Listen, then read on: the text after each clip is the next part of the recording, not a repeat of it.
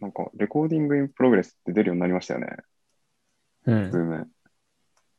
まあ、なんか、多分お二人はズームあんまり使わないから気づかなかっただろうけど、なんか、最今週入ってからか、多分なんか Apple の iOS の仕様が変わったのに合わせてだと思うんだけど、うんなんか、レコーディングしてる部屋に入るときに、レコーディングの許諾みたいなのが出るように、ポップアップで出るようになりましたね。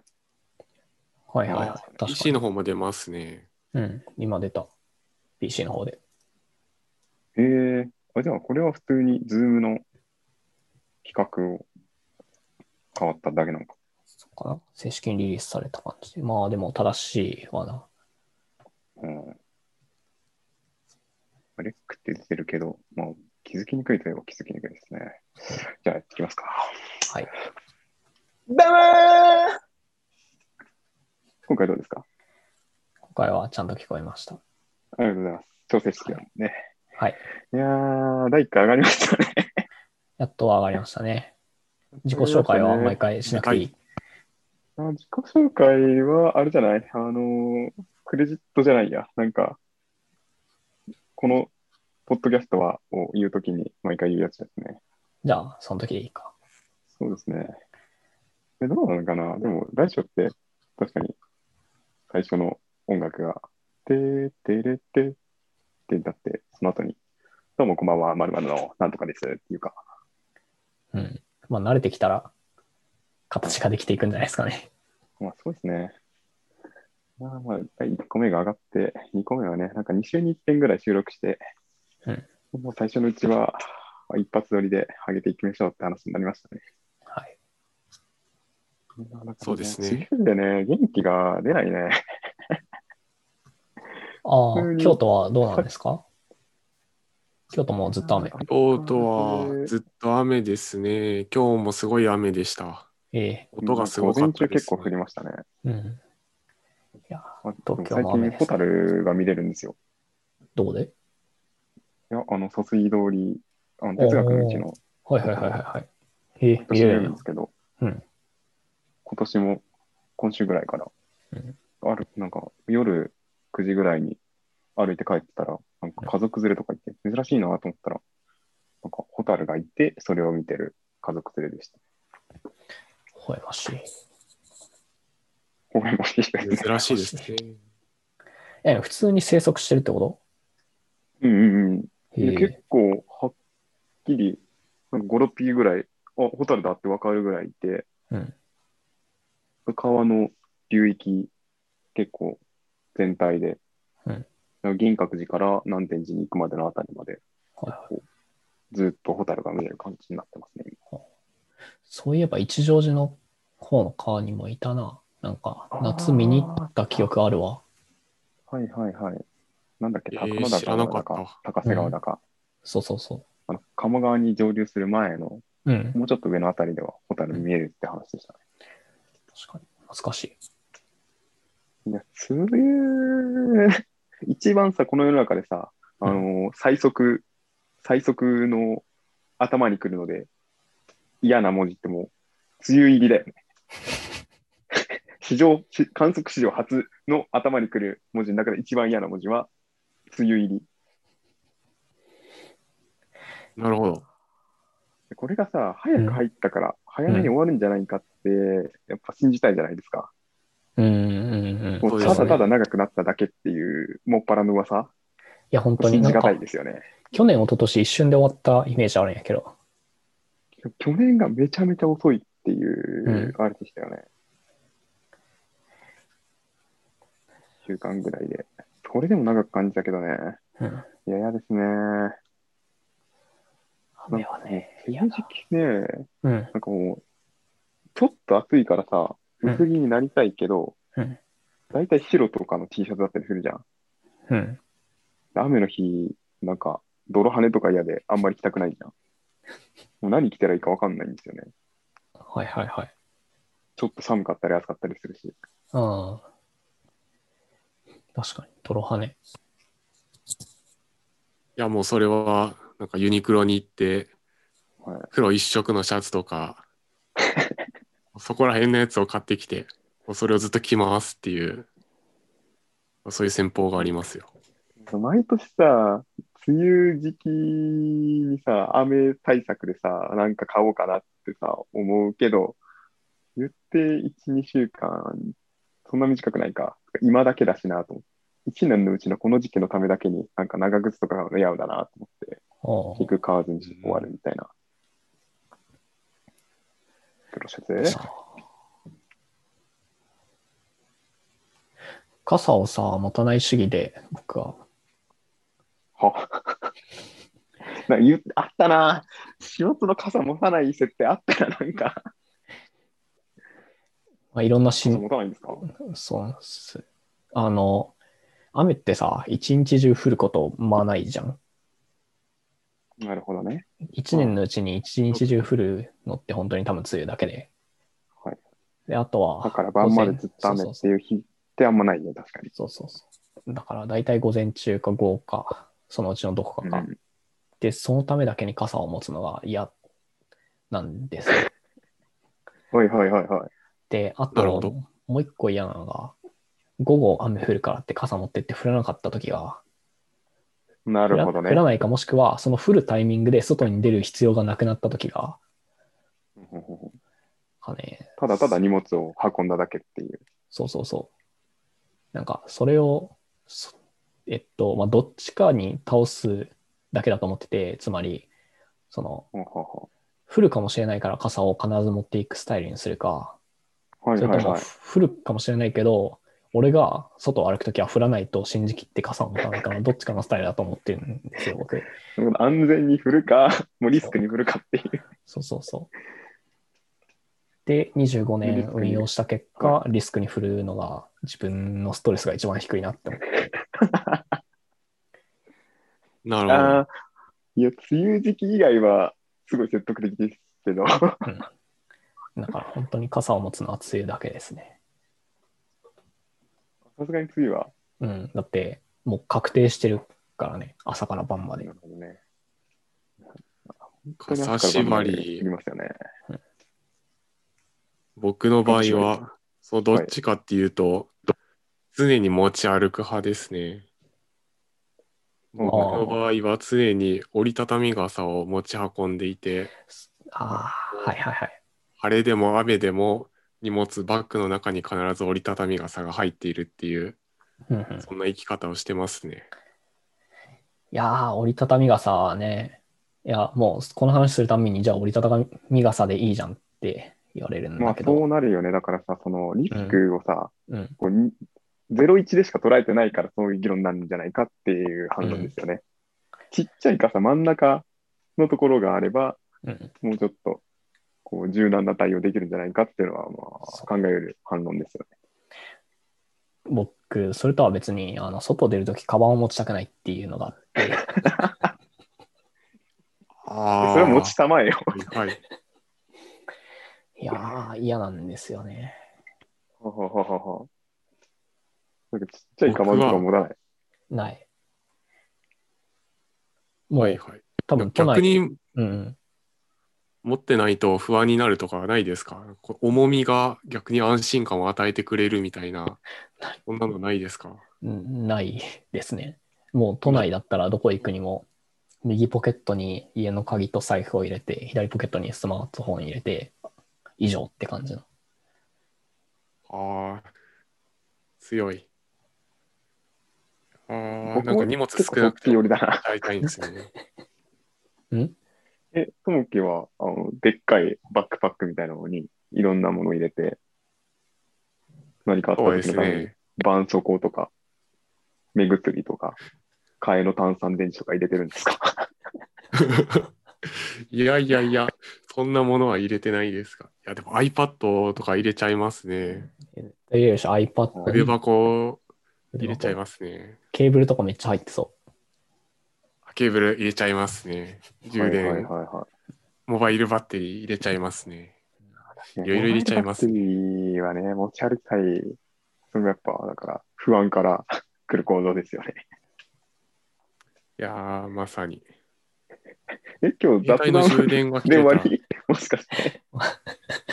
う。いやー、雑 雑談で終わ今りそ 日う。は何傘持つか持たないかのディベートで いい。一いいで回やりす。ますよ。やりましょう。はい、えーということで、えーテレンディピティ、このポッドキャストでは、情報工学と法律という異なったバックグラウンドを持つメンバーで、その週で気になった技術系のニュースを掘り下げていきます。今週もどうぞよろしくお願いします。お願いしあま私が法律をお勉願いし強しております。ます。浅野です。す。はい。今、ソフトウェアエンジニアとして働いている塩津です。はい、えー情報工学を専攻しているともきです。よろしくお願いします。お願いします。今日はお願いですしね、ます NFT について話していこうっていうことで、いやー、最近よこくれ聞はくねだ。いぶちょっと、若干旬を過ぎた気がしますが、まあ、議論もだいぶ落ち着いてきて、はい。しっかりとした人が情報を出してうん、それが、ああまあ、ネットでも見れる時期になってきたなっていうご来ですね。はい。まあなんかセンセーショナルなニュースとかで言うと、ツイッターの創始者が初めてツイートしたツイートが NFT として、うん。えーっと、オークションされて何億だかの値がついたみたいなのが、目を引くニュースで最近見ましたね。うん。あれは、いや友樹な君んだっけな。いや、ともきくん、はい。今回の中で、いや、NFT っていうのはですねって僕が話し始めると思うでしょ。そうじゃないんですか。そういう段取りだと思うでしょ。ともきくん、NFT っていうのそはうい何うで段す 取り。それを僕に聞きますか。か NFT っていうのは何ですか NFT って今、あの、何も見ずに、こう、ちょっと、こんなものかっていうところを ずっと言ってみてもらえますか。 NFT っていうのは、なんか固有のトークンがあって、それを、えっと、デジタル資産に対して紐付けてあげて、なんかこの、このデジタル資産は、ここにしかない、世界に一つだけのデジタル資産だよって言って、それを、なんかいい感じにこう売買しているっていう、そういうものですね。はい、ええなんか、大筋ではそんな感じですよね。知らんけど。デジタル資産って言葉出ましたけど、デジタル資産っていうのは、具体的にはどういうものなんですかそうですね。まあ、例としては、ツイッターの例が出てきたから、ツイートの話だったりとか、はいはいあはい。とは何でしょうね。画像データとかも入るんですかね。今結構適当言っているので、あれなんですが、なんまか、なんよか基く本 NFT の仕組みとかで調べて、まず一発目に出てくるのが、うん。あのーデジタルアート作家のピープルさんのコラージュ写真。いろんな画像をバーって集めて、カラフルな一枚の写真にしたやつがデジタルトークンとして、うん。デジタル資産として、あの NFT で高い値がついたっていうので、だいたいトップページに上がりますね。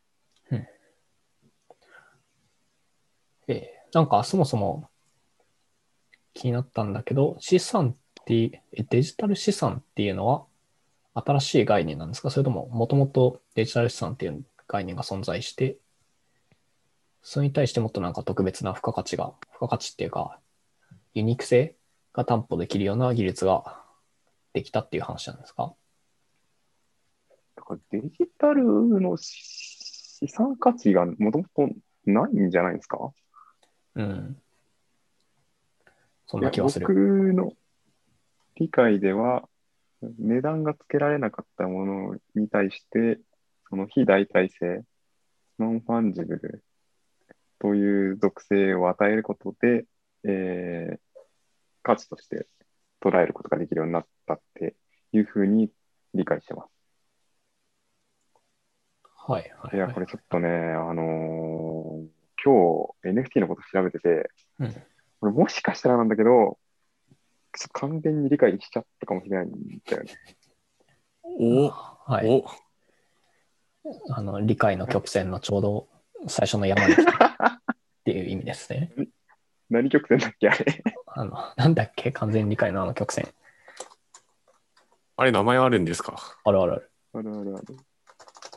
完全理解、何もわからない、ちょっとできるのあれですよね。中軸だと、 その、理解できたって思うのが縦軸になってる。ラニング・クルーガー効果。ああ、クルーえがすごい。曲線。あそのう、なんですね。えーはいはいはい。 NFT、はいこれ、私は一言で申し上げます。これは、えー非権威的な登記簿システムです。ありがとうございます。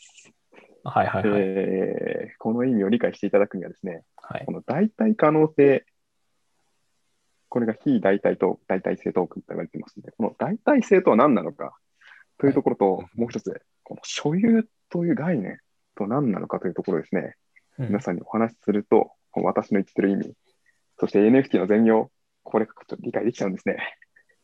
理解できちゃうんじゃないかなるほどっていう見立てがあるんさ。はいはいでもちょっと、あの、喋っ、喋りでプロットをあんま考えてきてないんで、うんあのー今日ここで練習して飲み会で話せるようにしてみようかって思います。すごいな広るいほど。狭いところにこう、本番を持ってくるんですね。世界で発信してから5人の飲み会で話すっていう。だから、ともきが言ったように、まず、えー、もともと存在してるデジタル資産と呼ばれているものに対して非代替性っていう属性を与えるというところと、これを売り買いできるようにする。つまり、誰かから誰かに対してこの所有しているという権利を移転するっていうのがこの特徴なんじゃないかなと思って代替性と所有っていうところに着目ししてみたんだよね。うん。うん。どっちから話すどっちから聞きたいうじゃあん。大体指定の方。うん。代替性からいきましょうか。まずね、あのーデジタルじゃない資産はい。で、はい。まず考えてみようっていうところから。だから僕は、その非権威的な登記簿システムだって言ったのは、権威的な登記簿システムっていうのはもう現実にあって、所有権、違う、不動産登記簿とか、あとは自動車とかの不動産登記簿とかっていうものがあるんだけど、そはい。れの、この、えっと、ブロックチェーンってものを使った非権威的なシステムなんじゃないかっていう仮説なんだけど、まず、あの登記簿っていうのは、あーそれはまた先ですね。先でますずか大体正から。わかりました。はい。 えーっとね、世の中にはですね、あ現世界で代替性が完全に、完全、100%代替可能ってものは存在しないと考えます、まず。はい。なるほど。えーっと、スーパーに行きます。うん。リンゴが売られています。うんえー棚に10個のリンゴが並んでます。うんなんか一個一個これは、どのリンゴも変わらないって思うじゃないですか。そうですね。でもよく見ると、こう傷がついてる、ついてないとか、赤みが強い、強くないとか、食べると甘みが強く強くないっていう、それぞれ違った特徴を持ってるわけですよ。はい。そういう個性とかに着目したときに、あ、このリンゴとこのリンゴは違うんだっていう結論が導かれるっていうのは、これは代替性がないっていうことの表れだと思うんですよ。まあ、その側面なるほがどありますね。はい。でつまり、代替性っていうのは、人の主観的な部分がとても大きくて、その個性をどれぐらい写生して考えるかっていう概念なのかなって考えたんですよ。はい。なるほど。お金とかも、厳密には、なんか、1万円札ってシリアルナンバーついてるじゃないですか。ついてますね。だから、財布の中に僕、今、1万円札はないんですけど、 えー、3枚1000円札ありますね。はい。これはだからどれも変わらないと思いきや、一個一個に番号が振られていて、この番号に着目したときに、これは代替可能性がない、ユニークなものだっていう考えることになりますよね。はいはい。でつまり、例えばこの番号がゾロ目だったりとかすると、途端に付加価値がついて、うんあのそういうコレクションをコレクターのマーケットで売られるような価値がついてくるっていうことは、うん。何らかの個性に着目することができれば、あーこれとこれは同じではない。うん世の中に唯一無二のものだっていうことが言える。うんから、大体のもの、世の中にあるものって、えー大体性がない。うん大体性トークンであるはずだなってちょっと考えたんですよ。はい。なるこほこま。どで、なんか、ここまで大丈夫ですか 大丈夫です。あんまりなんか反応良くないですけ ど。だから、世のリアルの物質って、何らかの個性に着目することができて、うん。で、その個性を写真すれば、種類物、うんリンゴっていう種類物うんで代替が可能だって考えるし、うん個性に着目したときには、いや、このリンゴとこのリンゴは違うんだ、代替不可能なんだって考えることになるという考え方です。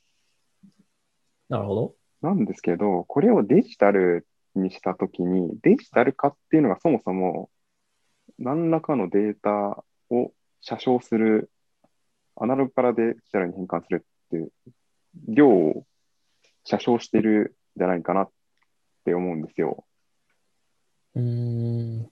あのーイメージしてるのは、はいあのー音っていう波、はい。これって連続関数じゃないですか。本来の形は、はい。音楽とか。はい。でもデジタルに変換するときって、これをこう、ステップ関数にして、はい。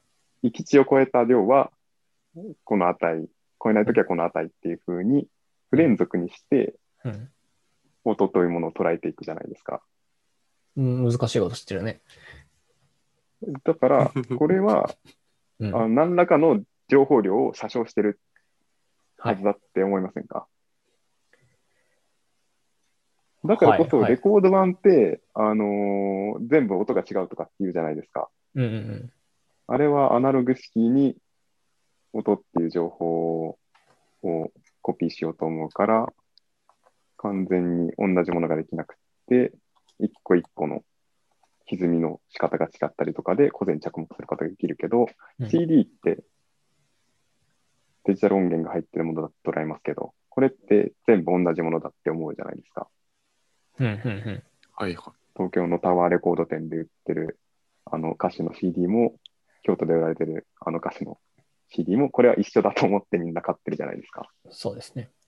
デジタル化っていうのは何らかの情報の写真を含むんで、その写真することによって個性みたいなものを消せる技術なのかなっていうふうに、これすごい発見じゃないですか。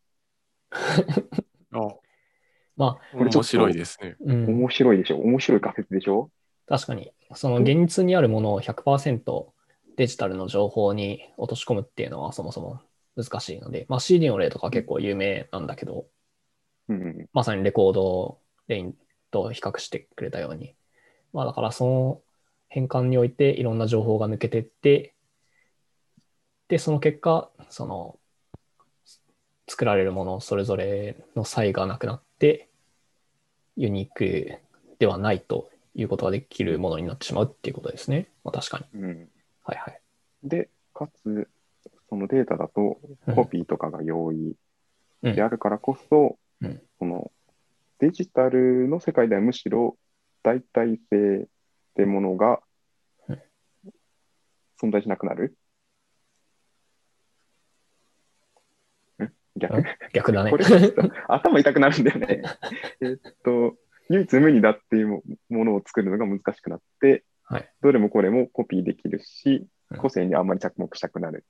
うんというのがデジタルの、あのもの、データの特徴なのかなって考えたんですよ。 はい。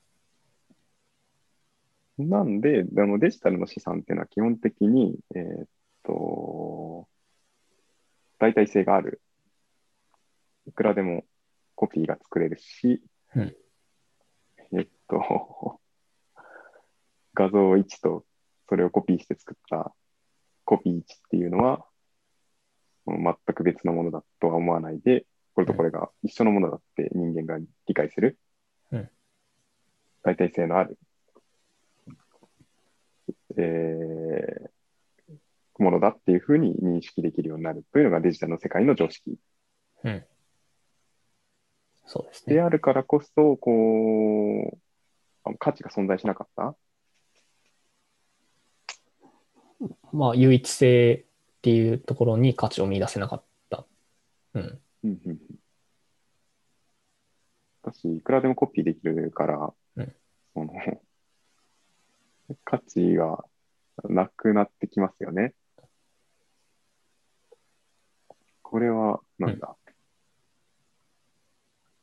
これは何経済学の話かここはちょっと立ち入らないようにしよう。なんだっけな、誰かが、なんか言ってた話ですけど、その、うん物の価値って、うんあの流通、やめとこう、これは。 これ違う、立ち入りません。あれか、コモディティ化とかでそそれでういう話か。はいはいはい。 はい、あそういうことですね。で、デジタルものものっていうのは、デジタルの形式で存在しているものっていうのは、うんえー代替性が基本的にあるものだっていうところから、ここに、えー非代替性っていううー唯一無二のものだっていう特徴をつけることで、現世界のものと同じような取引を可能にしようっていう試みかなっていうふうに捉えました。これが代替性という話。はい。個性に着目することができる。えーとこのものが一つ、このように一つしか存在しないということを認識可能にする。というのが、まず、えー価値を発生させる第一段階うん。であると考えます。うんこれが代替可能性うんの話です。はい。続いてです ね。はい続いてはこれ違うな。逆だな。飲み会で話して、 こっち持ってくる話だったな。これ次、次はですね、だから所有の概念ですね。はいはい。これは結構僕のテリトリーの話なんでね、 これは結構自信持って話せますね。はい。え、皆さんですね、うんあの、所有されてますかああト。ミ君、今手元に何がありますか手元にはです何か手にとね、何か手に取って紹介してもらえますか握ってるものを。今僕はマイクを握っています。はいはいはい。どんなマイクですかちょっと、えあーのっと聞いてる方がイメージしやすいように。 あ、なかなか難しいですね。えっと、台座があって、台座の上から足が伸びていて、そこにマイクがついているスタンド型のマイクですね。はいはいはい。それを今手に取られてる。はい、そうですね。ちょっと重いですが、うわー頑張って手に取ってます。それは今、ともきくんが所有してる。 はい、そうですね。ヨドバシで買ってきました。ほうほうほうそれって所有してるっていうのは、なんか証明することとかってできますかああ、難しいことを聞きますね。まあだから、まあ、えー手に証明握でっすかて支配してる、破持してるっていうところで、まあ、所有というものを捉えてそうですね、今は。うんそうですね。まあ、あとは、ヨドバシのレシートはどうでしょう。証明になりますかね。ああ、それもいい気づきかもしれませんね。いや例えばなんですけど、今は下宿先でしたっけいや、下宿先ではなく、親戚の家にいますね。はいはいはい。え、なんか大学とかになんか物を置いてたりとかしますかああ、してますね。割と置いてます自分のね。もの。自分のものなんか、えーっと、デスクに枕とか置いてますか デスクに枕は置いてないですが、ゲームキューブのコントローラーが置いてますね。ほうほうほうそれはともきくんのもの。そうですね。僕のものですね。つまり、ともきくんが所有してる。もちろん、僕が所有していこれます。、それともきくんが所有してるっていうのはどうやって言えますか証明できますかああ、なかなか難しいですね。まあ、その部屋を使っている人、そういうようにですねはいはいはい。 はいはあ、いいいですね。どうぞ。部屋を使ってるあいい人ですかはい。その部屋を使っている人を片っ端からこれはあなたのですかって聞いていって、違います、違います、違いますってなって、僕だけそうですって答えるので、それは僕のものっていうふうに証明しますね。僕だったらえ、。それ誰かが僕のものです。はいって 答えたらどうなりますかえー喧嘩ですね。あ、喧嘩、奪い合いが喧嘩できますか。というふうにですね、所有っていうのは結構、その日常的な概概念に思えて、結構観念的な人の想像でしかないものなんですね。うん。パッと答えられないですそね。ういう確かに。所有してるってうん。いうのは、まあ、そのものを管理支配する権限があるっていうのが、まあ、民法上の定義ですけどうん、それがあるかどうかっていうのは、まあ、所有って目に見えないものなんですね、実は。ほ確かに。例えば管理支配してる場所があって、うんその中に置いてあるものって、なんか所有物な気がします。部屋の中にあるものとか。う。うん。確かに。自分の家とかは、所有してそでもたまに、駅前のコンビニとかに行って、コンビニの前にの前にチャリを置きますけど、それも自分がなんとなく所有してる気がします。う。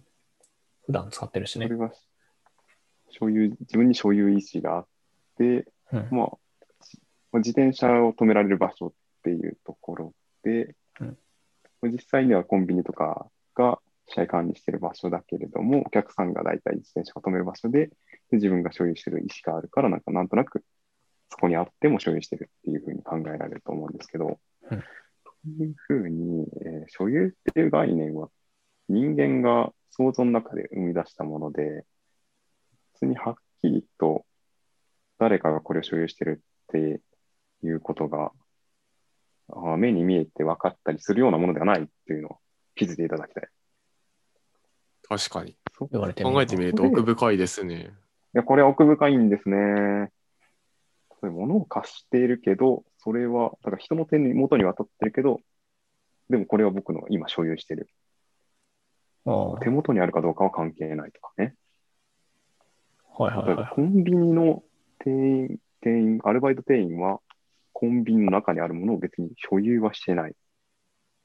けど、なんとなく管理権限はある気がする。い。ああみたいなね。プレゼントとかも、そうなのかなほうほうほうほう。買っ自分のお金で自分で選んで買って誰かにあげたけどそのプレゼントはあげたから自分の所有物ではなくてあげた人の所有物になってるっていうのもここにね、アマゾンから直接送られてくるプレゼントとかも面白いですよね。確かに誰から、誰に送ったのかみたいなね。確かというので、所有っていうのは結構イメージの中のもので目に見えないんで、えーで特に大事なものについては、登記簿システムっていうので、えーっと、分かるようにしたにふんふんふんというのが登記簿という人間の発明で、はい現在あるシステムで代表的なもので言うと、先ほども言ったんですけど、不動産登記。うんこれは、えー国が持ってる帳簿に、えーえー京都府、京都市左京区、何々のなんとかという建物は、誰々さんが所有している。という対象と、その所有者っていうものをうん帳簿につけておいて、誰もが見れるようにする。ふんふんふん最も重要なのは、これは国という権威的なものでもって、えーその信用を担保している。国がつけている帳簿に、これは誰々さんのだっていうふうに書いてあるっていうことで、所有者が誰かっていうことを分かりやすく、分かるようにしているシステムなんですね。うんなるほど国っだから、ていう大きい強い組織がキーになってるんですねそうですね。まあ、最終的には、あのー武力でもってうん、あのーまあこれは国が何かって話になりますけど、その、強制力を持って、権利を実現できる暴力を持っている大きな組織が、あーこれは誰々さんのものだと書いた帳簿を持ってる。だから別に僕が帳簿をつけてもいいんじゃないですか。うんうんうんこれは塩津くんのものです って帳簿をつけて、これは友樹くんのものですって帳簿をつけてもいいけど、別にそれに信用がないんで、本当かどうかわからないし、そこに誰が書い誰のものだって書いても別にん何の信用も発生しないし、うん所有権があると誰も思わない。うんこれは国の権威でもって、えー通用させている。これが権威的な登記簿システム。はいはなるいほど。ここまでがもう所有という概念の話ですね。はいでこれをですね、うんえーまず、代替性が、代替可能なデジタル形式のものに、非代替性という属性をつける。そして、これをおー高い改ざん性を持ったえーブロックチェーンの技術でもって帳簿をつける。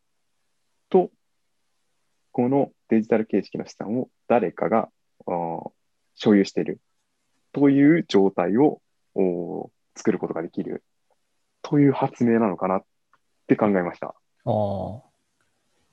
なるほどね。高い非改ざん性か。を持って。はいはいはい。えー暗号資産、仮想通貨の時は、これも同じことだと思うんですけど、通貨ってものって国の権威でもってその信用を担保してたじゃないですか。うん金本位制ではなくなったので、あのー主権国家がこれを通貨として、えー使いますということを言うことによってうん、国に対する信頼でもってみんなが、あ、これは、えー紙切れだけれど、1万円という価値を、えー表すものなんだという信頼でもって、通貨ってものが運用されているところをうん、これを主権というものに対する信頼ではなくてうん、高い非改ざん性うん。違う、高い改善性ん高い、非高改いざん改ざん性。か。非改ざん性というか、対改ざん性あ、対改ざん性。のはいはい。のある技術によって、うんえーその信用を担保しているのが、えー仮想通貨というもの。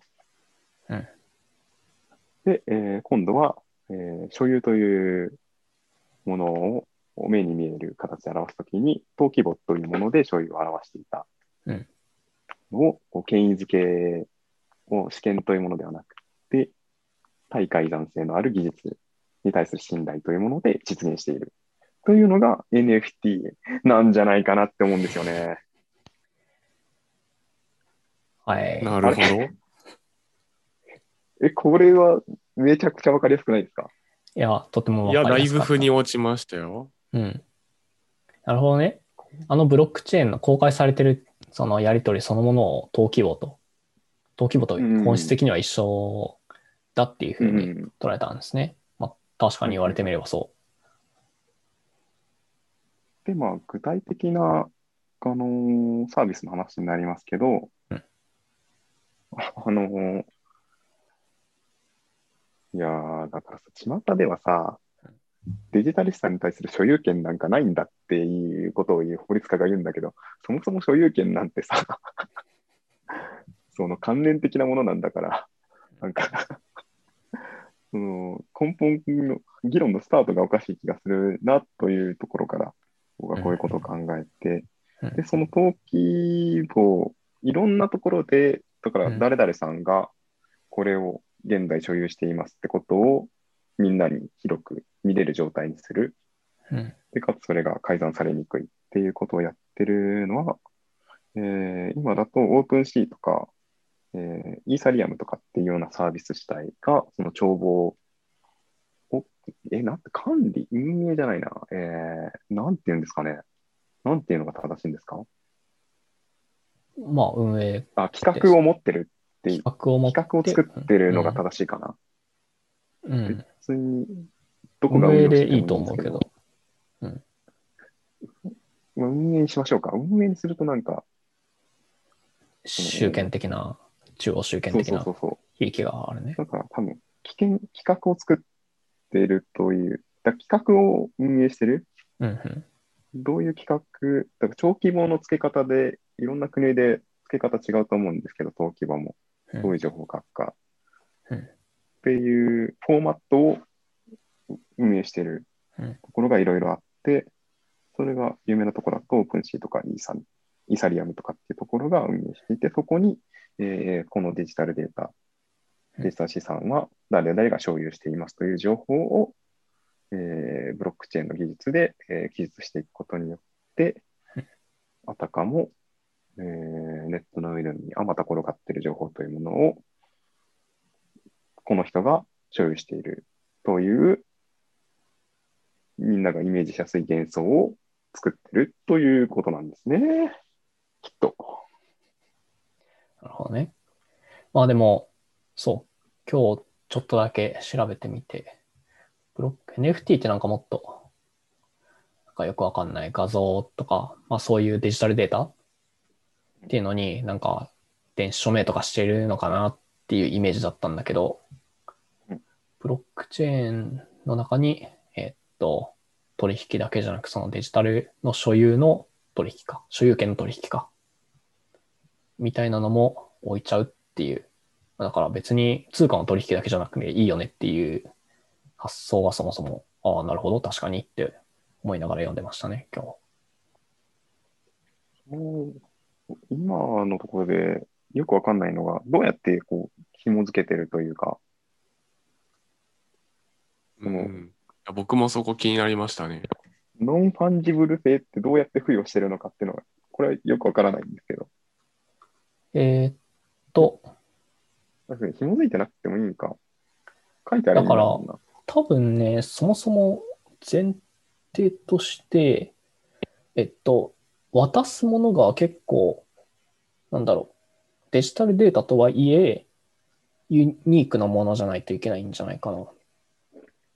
だから、ツイッターの初めてのツイートもう、その、はツイートした人が、俺がこのツイートをしたんだっていう、まず事実があって、それに対して、じゃあこのツイートを誰々さんに、えー譲渡しますっていうのを誰でも見える、かつ改ざんできないところに書き込んだから、事実上、その所有、その所有権を渡したっていうことになってて、そこにお金が発生してるっていう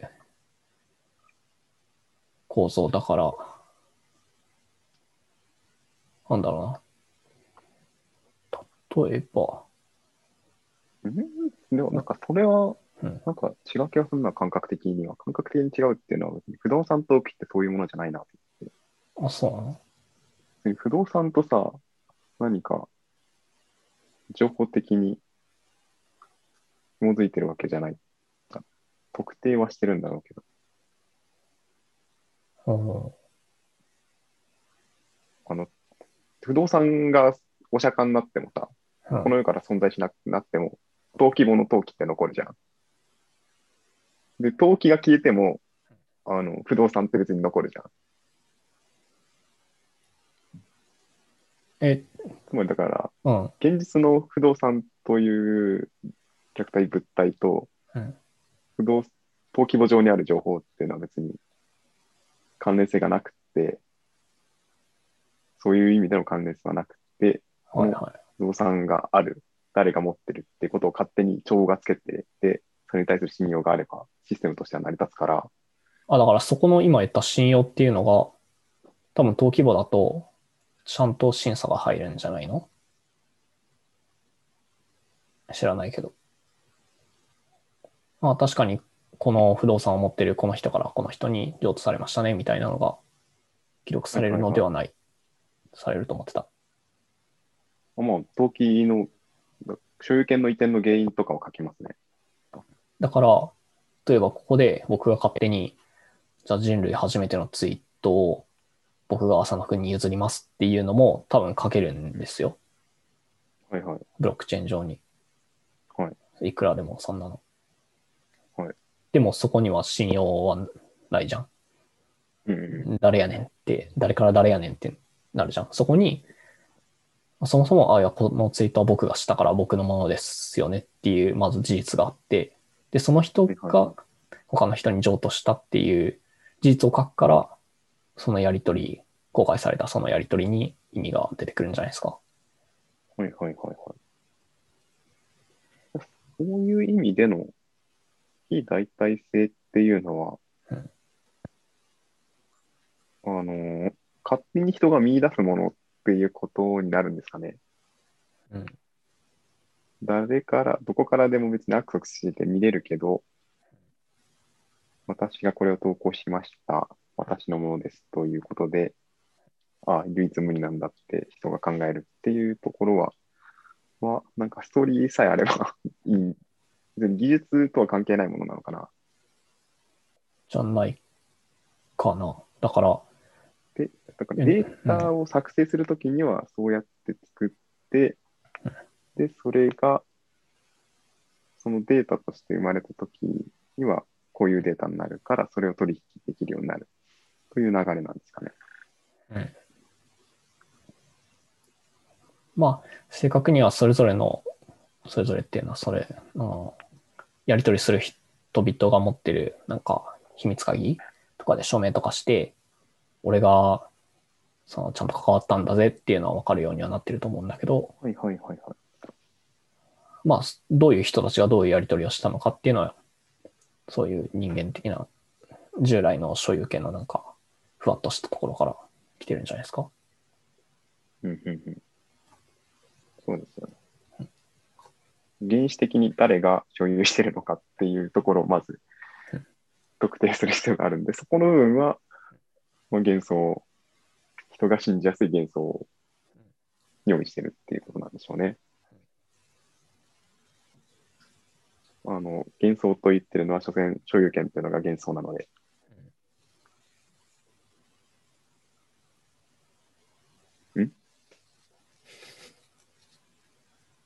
どうしましたいやだから人が人が信じやすいうん。進行しやすいうんストーリー仕立てを作ればいいんだなっていうだけ。はい。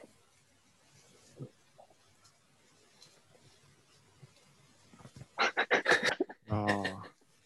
どうすんの 今日は。いやーすじゃあもうちょっと雑に話すいや、いや、今日は、今日は、うん え大成功なんですけど。うん、僕も大成功だと思うよ。普通に、普通に話してるからね。前回よりかは中身のある話をしてるんじゃないなんか、なんか薄いな。反応薄かいな なんかね、そんなだからすごい薄なすごいね、真面目に聞いてるから、はい。反応が遅れるのは1店舗。だから、僕らがその技術の話してるときに、朝はのそのリアクションがこう、1店舗ずつ遅れていくっていう、あの状態は真逆になってるだけ。あーあ、じゃあ、あのー視聴者は意外と、はあ、はあはあはあ、はあはあはあって 聞いてくれてるのね。うん。こっち寄りの、こっち寄りのリスナーは。あ確かに。そうかもしれない。だから、なんで NFT っていうものに価値が生まれて取引ができるのかっていうところは、結構デジタル技術とは、その NFT 自体の技術とは結構関係なくてうん、もともとあるものの取引というものをデジタル上で可能にする何かなんじゃないかというのが僕の仮説です。いや、登記簿システムっていうのはいい、いい言い換えだなって思いました。確かに。他の人にも説明しやすそう、そう、それで。でしょうん。あとね、暗号資産のと一緒なんじゃないか、まあ、い技術としては一緒だから一緒なんだけど、うんだから、権威的、中央集権的なもので、えー信用を生んで、もんなんか何か物事を運営しているというところから、ブロックチェーンが持ってるあの高い改善性と公開性はいというもので信用を埋めるというところでいろんなものをいろんな既存の制度がそちらに書き換えることができているという大きな流れで捉えることができるんじゃないかという話です。えじゃあ、法律の方向にで、はい。はいはい。法律の方向。法律の方向に、その話を進めていくと、はいえじゃあ、この NFT とか、まあ、トークン、はいその、多分この NFT のトークンそのものが、えっと、取引、ブロックチェーン上の取引のとあるブロックを示してるトークンだと思うんだけど、うんえっと、これ自体が何かの所有権で争うときに、登記簿と同じように、その証拠として使える可能性があるっていうことですかああ。ああ。えええー、もう、もう一回、もう一回言って。やかたとえば、なんだろうな。もうパッと想像はできないけど、僕はこいつに僕の持ってる、その、あまあだから僕と友樹が言ったとして、僕は作曲家浅野から曲を買いましたと。うんしかも、その浅野が僕のために作ってくれた曲。はいはいはいっ。ていうのを買いました。で、その買ったっていう事実を、えーっと、まあ、イッサリアムのそういうプラットフォームを通じて、N えーっと、登記をして、それを示すはいはいはい NFT を持って所有してましたと。で、はいまあ、その曲をどうしても自分の、じゃあ YouTube 動画のエンディングに使いたいと思ったともきは、僕のパソコンに侵入して、その曲を奪って、えーっと、勝手に使いましたと。で、その時に、いや、それは僕のだよっていうふうに、例えば、浅野が、いや、勝手に使わないでくださいっていうのは、多分著作者だから主張しやすいと思うんだけどうん、そうじゃなくて僕が、いや、それは僕のだから使わないでくださいっていうふうに主張するときに NFT を持ってるっていう事実を持って、その司法の場で主張できるのかっていうのが気になりました。そうね、それはね、うんえー著作権というものをうん NFT は移転してるのか、あたかも移転してるように思えるっていう勘違いから、よくある生まれる疑問で、はいはい。えーだから結論から言うと NFT っていうのは、うん例えばインターネット上で作成した絵とかうん。音楽とかっていうものに対する著作権を、えー誰かに移転するっていう、それを目的物としてうん売買、取引をするというものではないんですね。はい。これは確かに。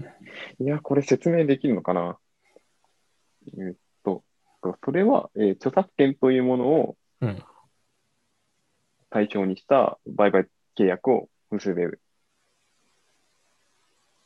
れば、著作権というものは、えーっと、いろんな国の法制度によりますけど、今は多分日本では移転できるということになってると思うんですけど、NFT では別にそういうことはしてなくて、えー所有、所有、だからしょ、えー説明、どちらも関連的なものだからな、これうをん私が所有してるという幻想と、これは私が作ったという、えーっと、目に見えないうん権利うん。どちらも関連的なものなので、どうしやすいんですけど、これは別々のもので、かつ NFT として取引されているのは、さっき言った所有している、あ、私のものだと名乗る、みんなに公示するための権権利というものを取引しているだけで、別に、その、著作権、これは私が作りましたという権利を取引しているわけじゃない。とはいいうはい違いですね。あーじゃあ、例えば、はい。窃盗とかだったら主張できるってこと例えば、もしだ、から、うんうん。登記簿を作る理由は、窃盗できないようにするためですね。窃盗というのは、物を、えーっと例えば手に持ってるうんとか、事実上の支配で持って誰が所有してるかっていうことを考えている段階では、そのポッケの中に財布を入れてる、ポッケに入れてるから私のものだというところを財布から抜き、ポッケから抜き取られると、これが盗まれたってことだと思うんですけど、はい。私のことだ、ものだという地位が揺らぐので、はい盗まれた改正という話になると思うんですけど、うん。不動産登記をしているときに、もちろんその不動産自体を不当に占有するうん。っていうことはできると思うんですけど、それで別に所有権を奪うことはできなくて、うん。それはあくまで、えー使用収益を妨げてるだけ。うんなんで、別に所有権を侵害している。所有権は侵害してるんだけど、所有権を奪ってるっていうわけではない。む、難しいですね。難しいな、それは。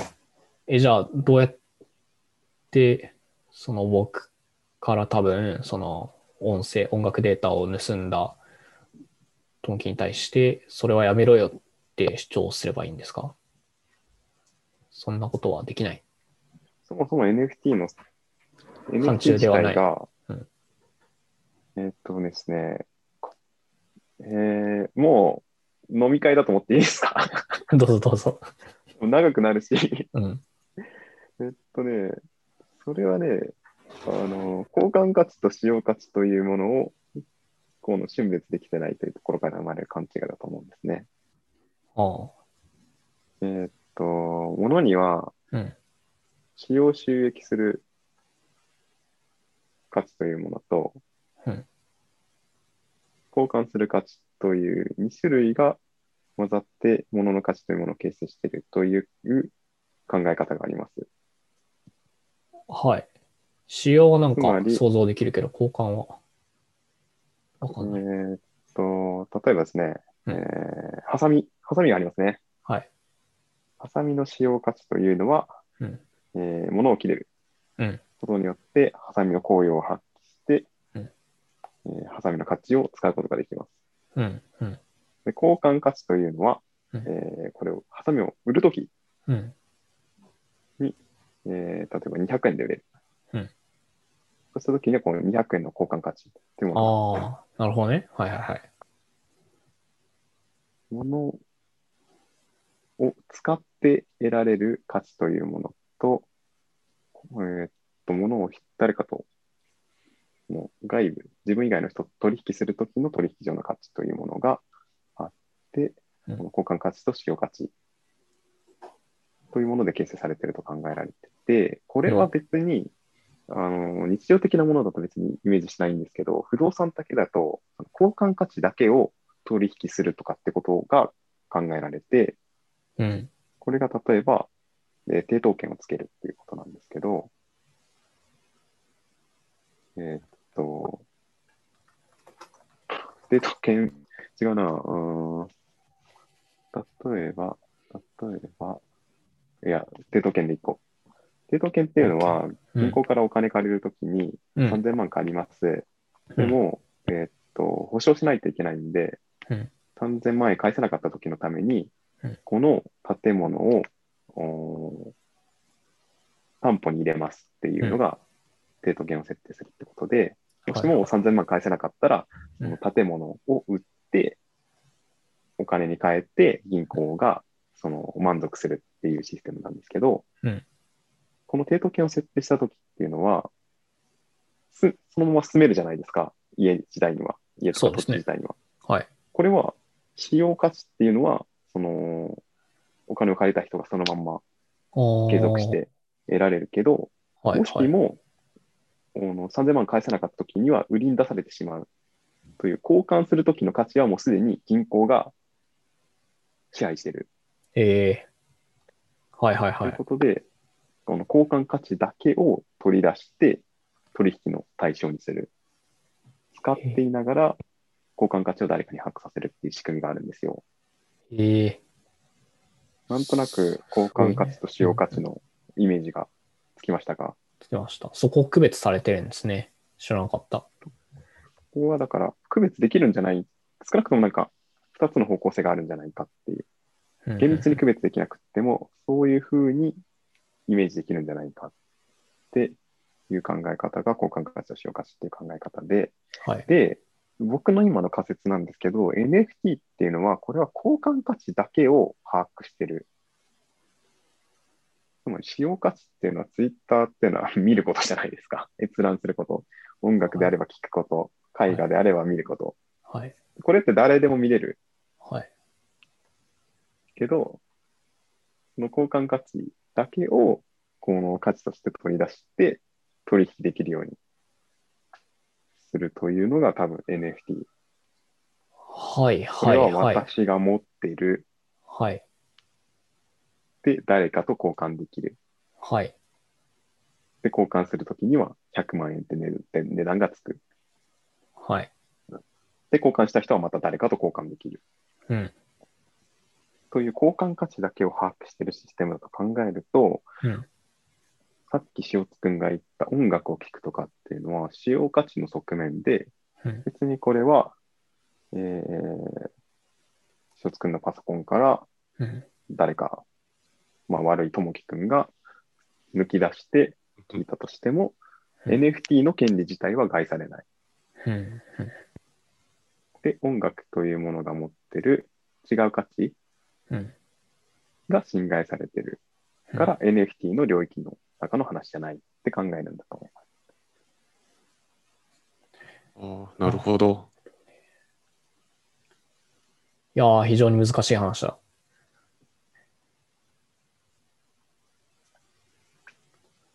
でも今の説明はだいぶ腑に落ちますね。うん。で、著作権っていうのは、同じく目に見えない権利ですけど、うん。これは権威的に与えられてるもので、国が、国なり、まあ、強い機関が、これはこの人が作ったから、この人に対して、なんか対価が支払われるように著作著作権っていう排他的、独占的な権利を付与しよう、特権を付与しよううとんいう考え方が著作権で、これは私が作りましたから、えーその使うために、本として出版するために、あるいは CD として出すためのう権利ん。として、いくら払ってくださいっていう取引ができるように、うん、著作物を生んだ人しか、そのそもそも、その曲の使用価値っていうものを使えないように独占させてあげようって考えるのが著作権です。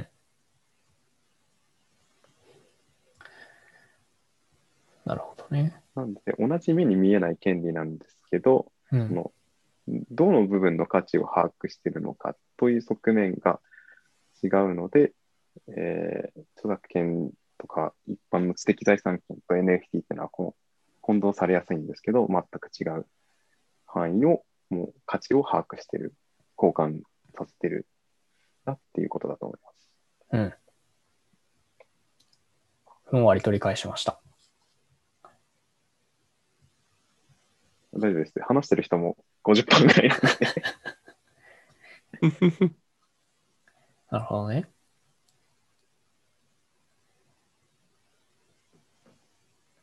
ああ、じゃあ、NFT っていうのは、なんだろうな。うーん。なんか、NFT が示すものそのものは多分、本当にただのトークントークンって言っても、多分、正確にはハッシュなんだろうけど、ハッシュ値。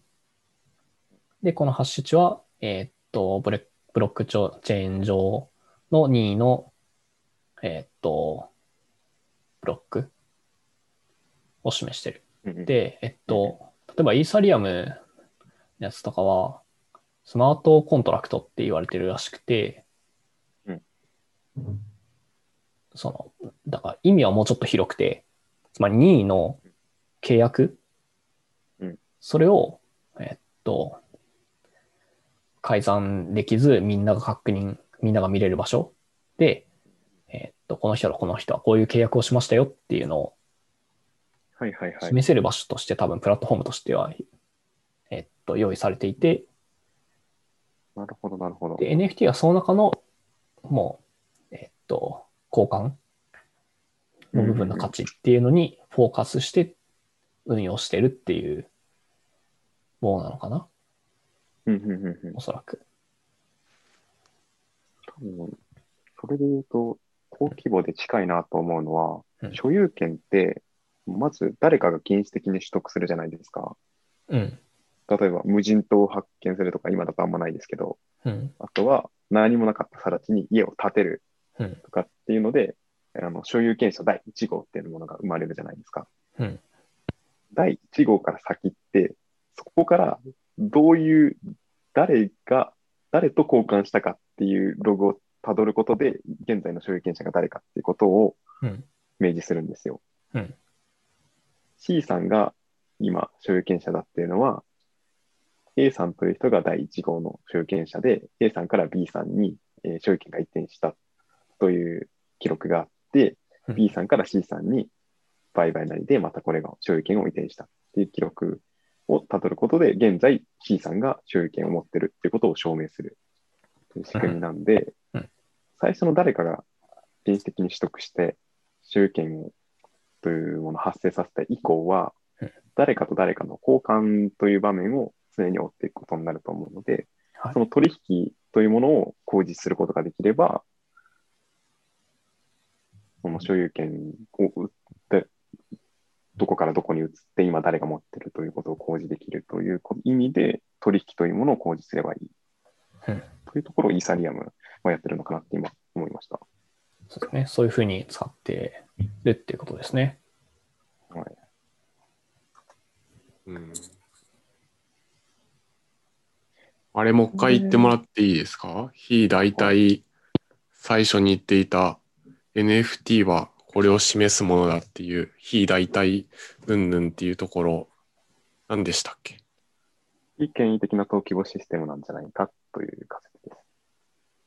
あ、はいはいはい。あ、じゃあちょっと違ったな。いや、まあ僕が今思ったのは、NFT ってなんか個人的なイメージだと、えーっと、なんかあるものがあって、それデジタル資産があって、そのデジタル資産がユニークであるっていうのを証明するものなのかなって思っていたんですけど、今日の話の内容を踏まえると、なんかそのデジタル資産がもともとユニークかどうかっていうのは NFT の関心の範囲外でそのなんかユニークなものを、えー交換する譲渡するした時にその先でもユニークであるものを、えー証明し続けるものなのかなってなる思ほったどんねで。すけどどうですかねこの認確識かに。ユニーク性っていうものを取引できるようはいにしはたっいていうことですね。はいはい。もともとユニークかどうかっていうことは、そう、はいはい NFT は証明できないし、きっとそれは対象にしていないのかなって。うん。そうだよいうね。のは私が初めてのツイートをしましたって、その、 その人しか言えないもんねうん。これユニークなんですっていうのは。はいいや、そうなんです。その人がユニークだって言いまし、言ったものですというものを取引の対象にできる。ユニーク性を維持したまま交換することができる。はいはい、そうでです、そうあ、いでいす。ですね。そう。で、それを踏まえると、なんか NFT ってデジタル資産に使えるとは言うものの、なんかデジタル資産の中でもどれに使えるかっていう制限は、なんか暗黙的にこうかかってくるのかなっていうのも思ったりしましたね。だから特に著って作いう物のとも、そうですね。例えば、なんかすごいバズったツイートがあって、このツイートを、えー NFT の技術を使って、なんか譲渡するとかってなったとしても、そのうんすごいバズったツイートの文の内容が、本当にユニークかどうかっていうのをパクツイの可能性とか、なんかそういった部分は NFT ではどうしようもできないし、うん。なので、デジタル資産、あるデジタル資産がユニークであるってことは、やっぱり NFT の技術ではなどうしようもできないんだなっていうのを思いましたね。うん。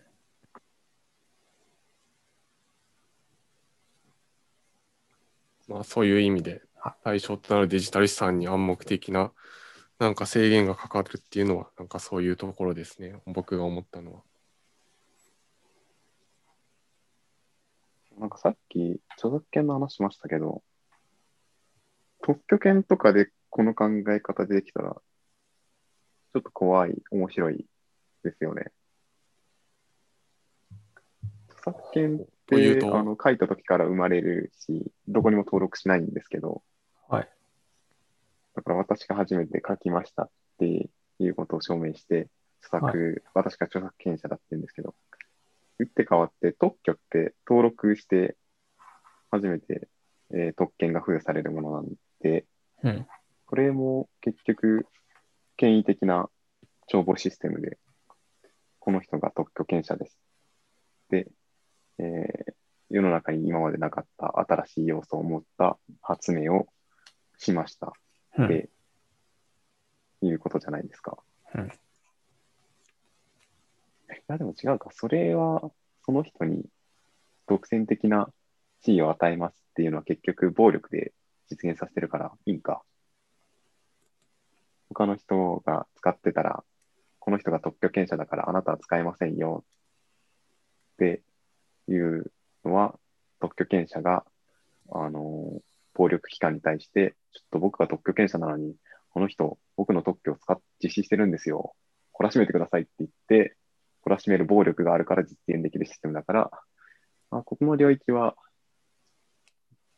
えっと、非権威的なシステムにはできないのか。だから特許権ながるほ同じように、だから、通貨が暗号資産になって、不動産登記簿が、えーっと、この NFT になったみたいにもっといろんな可能性があるなと思ったんだけど、こと特許に関しては暴力で実現しているので、これはできないということになります。どうんうんなるほど。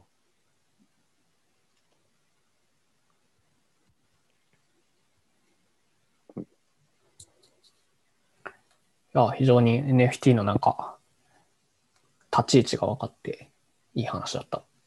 これ、めっちゃわかりやすくないですか ?NFT ってものを一番なんかわかりやすく理解してると思うんですけど、うん。えー、これなんか、ブログとかでまとめたいな。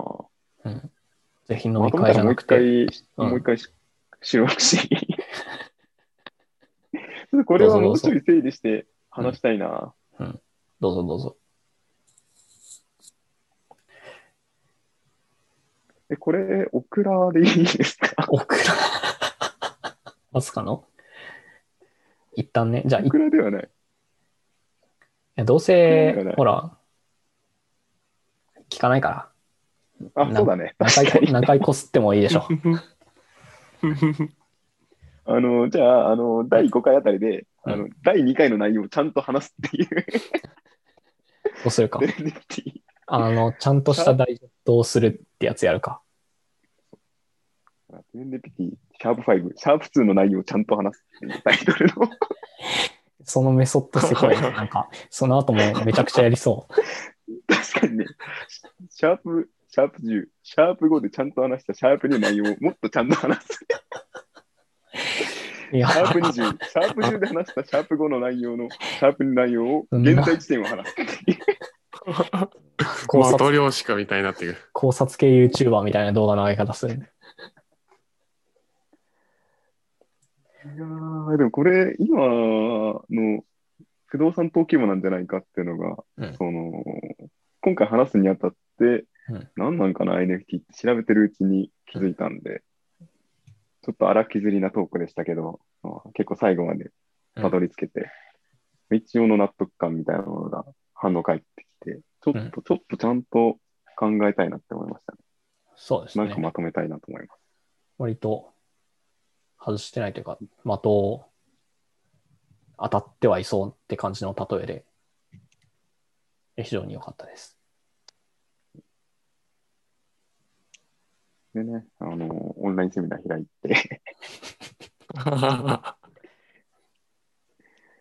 メルマガでね、お金取って、